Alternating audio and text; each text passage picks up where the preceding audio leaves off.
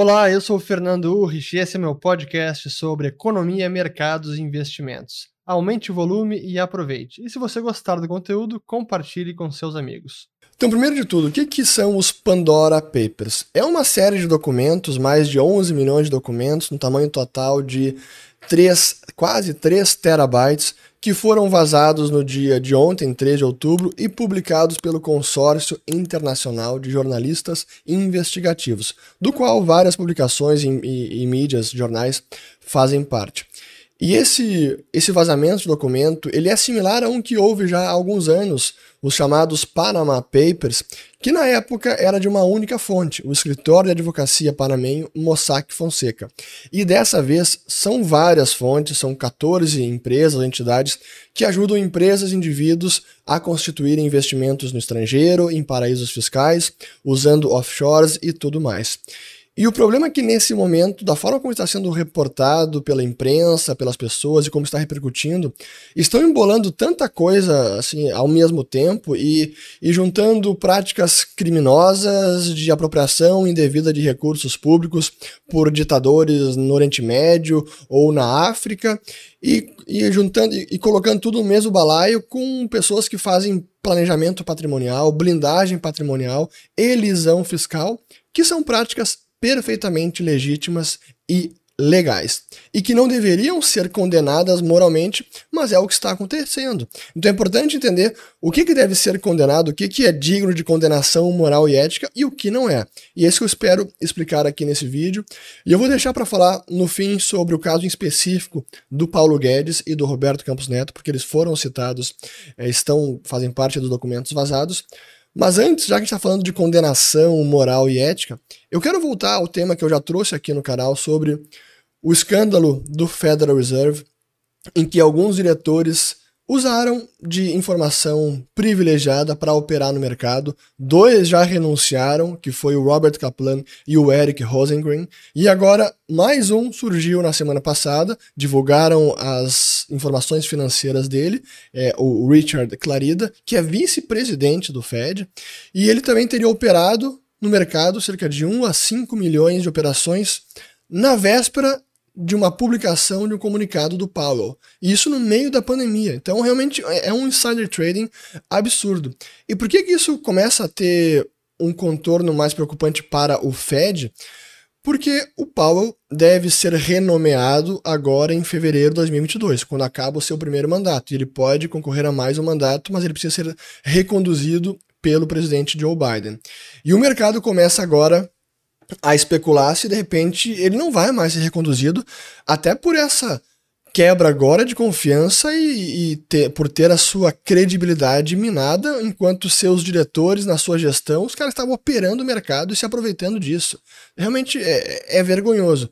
E aí, claro, a gente começa a ver aqui, ó, o pessoal apostando que de repente o Paulo pode não seguir na aqui apostas ele continua como primeiro colocado e em segundo a Leo Brainerd que seria a, a vice a segunda candidata nessa corrida para a cadeira de presidente do Fed. E aqui como está as apostas nas últimas semanas que vem caindo, então a, a chance de recondução do Paulo. E isso é importante para os mercados porque claro, pode trazer mais volatilidade, é uma incerteza a mais sobre como será o perfil dessa pessoa, caso não seja reconduzido o pau. Então, eu apenas queria atualizar porque esse escândalo ainda não acabou e até o Fed tem sido muito seleto nas informações que estão sendo divulgadas, até para evitar um escândalo maior, mas o escândalo está aí. E as informações virão é, à tona com certeza. Mas enfim, deixa eu botar agora então o caso dos Panama Papers, que aqui está então, a, o jornal The Guardian é um dos jornais que fazem parte do que faz parte do consórcio esse. E aí tem as várias informações. E é por que, que eu digo que estou embolando tudo no mesmo caso? Porque coloca aqui alguns conhecidos e suspeitos usuais de sempre, como ditadores ou figuras de Estado ou de empresas públicas em vários países que não têm uma cultura de império da lei muito conhecida ou ilibada, para dizer assim. E esses sujeitos, claro que alguns se utilizaram do aparato estatal para conseguir recursos e adquirir bens e ocultar patrimônio no exterior usando offshore, usando essas empresas. E claro que ali tem prática ilegal que deve ser investigada por cada um desses países.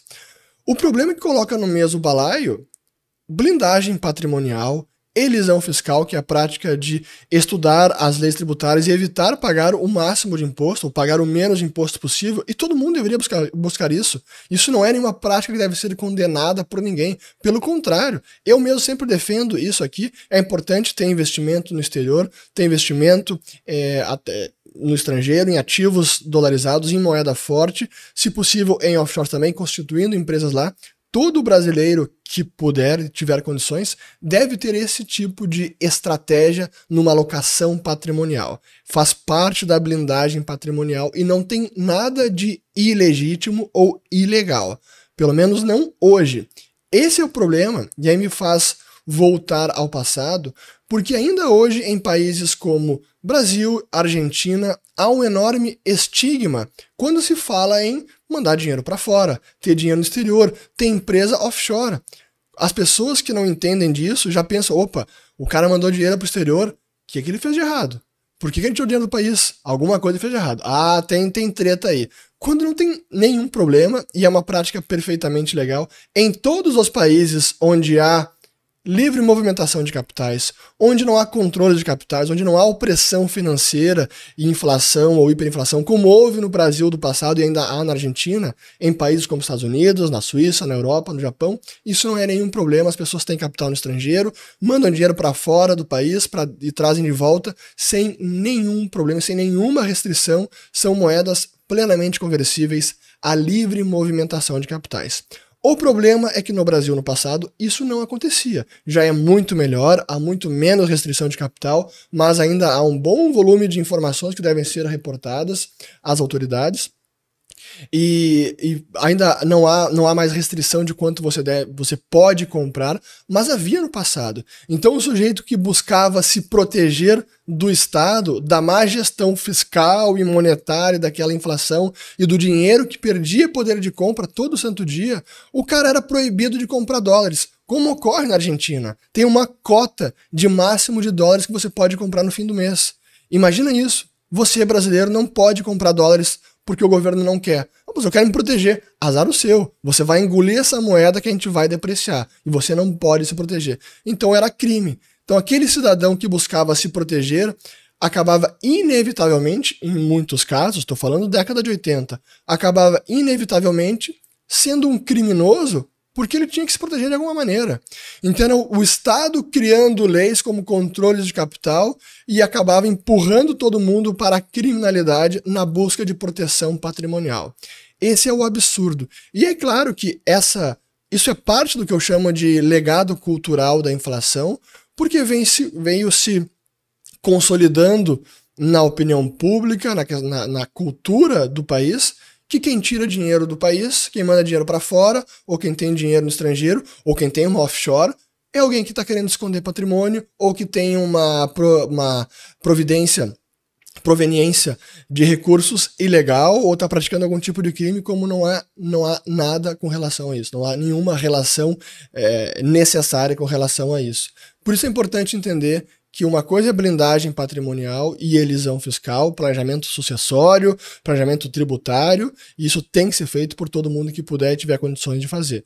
Então isso não é uh, problema algum e não deve ser condenado. Mas claro, como a gente tem esse estigma, a gente vê na imprensa, ou oh, o sujeito está evitando pagar imposto. Claro, todo mundo tem que evitar pagar imposto, tem que pagar o mínimo de imposto possível. Não estou falando para sonegar aqui, mas quem puder pagar menos imposto, por que vai pagar mais imposto? Se alguém quer pagar mais imposto e quer doar para o Estado, pode fazer. Todo mundo é livre para pagar mais imposto, mas eu duvido que alguém queira pagar mais imposto. Então, planejamento tributário é sim uma atividade, uma prática legítima. Agora, indo ao caso do nosso Paulo Guedes, que está aqui, eu quero botar até na tela porque é importante. Ó. Vamos lá. Aqui tem a matéria da Piauí, que faz parte também desse consórcio, onde o Paulo Guedes tem uma offshore milionária em paraíso fiscal. E o valor que está aqui é até bem menos do que ele tem declarado, se não me engano são 500 milhões de reais que ele tem declarado, e aqui o documento que foi vazado que ele teria 51 milhões de reais numa empresa offshore que está devidamente declarada, não tem nenhum problema com essa empresa, os recursos são é, lícitos, não tem nada de errado nisso.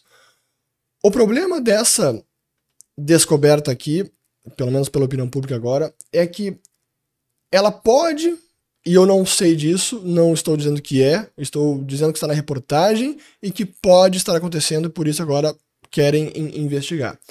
Pode estar infringindo o Código de Conduta da Alta Administração Federal, mais precisamente o artigo 5 que diz que é vedado investimento em bens cujo valor ou cotação possa ser afetado por decisão ou política governamental a respeito da qual a autoridade pública tem informações privilegiadas em razão do cargo ou, ou função, inclusive investimentos de renda variável em commodities, contratos futuros e moedas para fim especulativo e tudo mais. Então, é, tudo foi reportado, segundo está aqui na, nessa matéria. Então, isso, o que o Guedes tinha de investimento foi reportado para o, o comitê, tá aqui, ó, o, a Comissão de Ética Pública. Mas é claro que, por conta de toda desvalorização cambial que houve, quem tem dinheiro no estrangeiro acabou, pelo menos não, não dá para dizer que foi favorecido, mas certamente não foi prejudicado. Aqueles brasileiros que têm dinheiro em reais, denominados em reais, foram prejudicados com a depreciação do câmbio. Mas se você tinha dinheiro lá fora, o dinheiro denominado em moeda estrangeira, você não foi prejudicado. Esse é o ponto, e por isso eu sempre falo aqui de dolarizar pelo menos parte do patrimônio, é para não ser prejudicado pelas políticas econômicas do governo incumbente, seja ele qual for. Esse é o ponto principal. Isso, claro, que traz um desconforto, e eu externei esse meu desconforto e tenho externado, porque eu entendo que, no mínimo, há um desalinhamento de interesses. Se alguém no cargo de ministro da Fazenda, ou como é o caso do Roberto Campos Neto, que em princípio já tinha encerrado, encerrou o offshore dele ano passado e era um valor bem menor, Pessoas como o Roberto Campos Neto, diretoria do Banco Central, deveriam estar alinhadas com o interesse de todos os cidadãos brasileiros. Então, se eles acabam permitindo, promovendo uma desvalorização cambial, eles também precisam sofrer essas consequências. Por isso que eu até eu, eu fiz um tweet ano passado, aliás, no começo desse ano, onde aqui deixa eu botar de volta onde eu disse o seguinte, ó, em dia de Pandora Papers, relembro desse tweet. Ter dinheiro no exterior, em offshores, longe do Brasil em todos os sentidos, é algo que todo brasileiro investidor deveria fazer. O problema é ter dinheiro no exterior enquanto se é ministro e promove ou permite uma desvalorização do câmbio. E aí, esse é o tweet que eu fiz agora, e eu, eu me referia a esse tweet quando houve a lei de autonomia do Bacen, que eu digo o seguinte, ó, o que deveria constar, o presidente e diretores, enquanto no exercício de seus cargos, estão proibidos de manter ativos financeiros não denominados em reais ou atrelados à moeda estrangeira. A proibição se estende aos familiares diretos.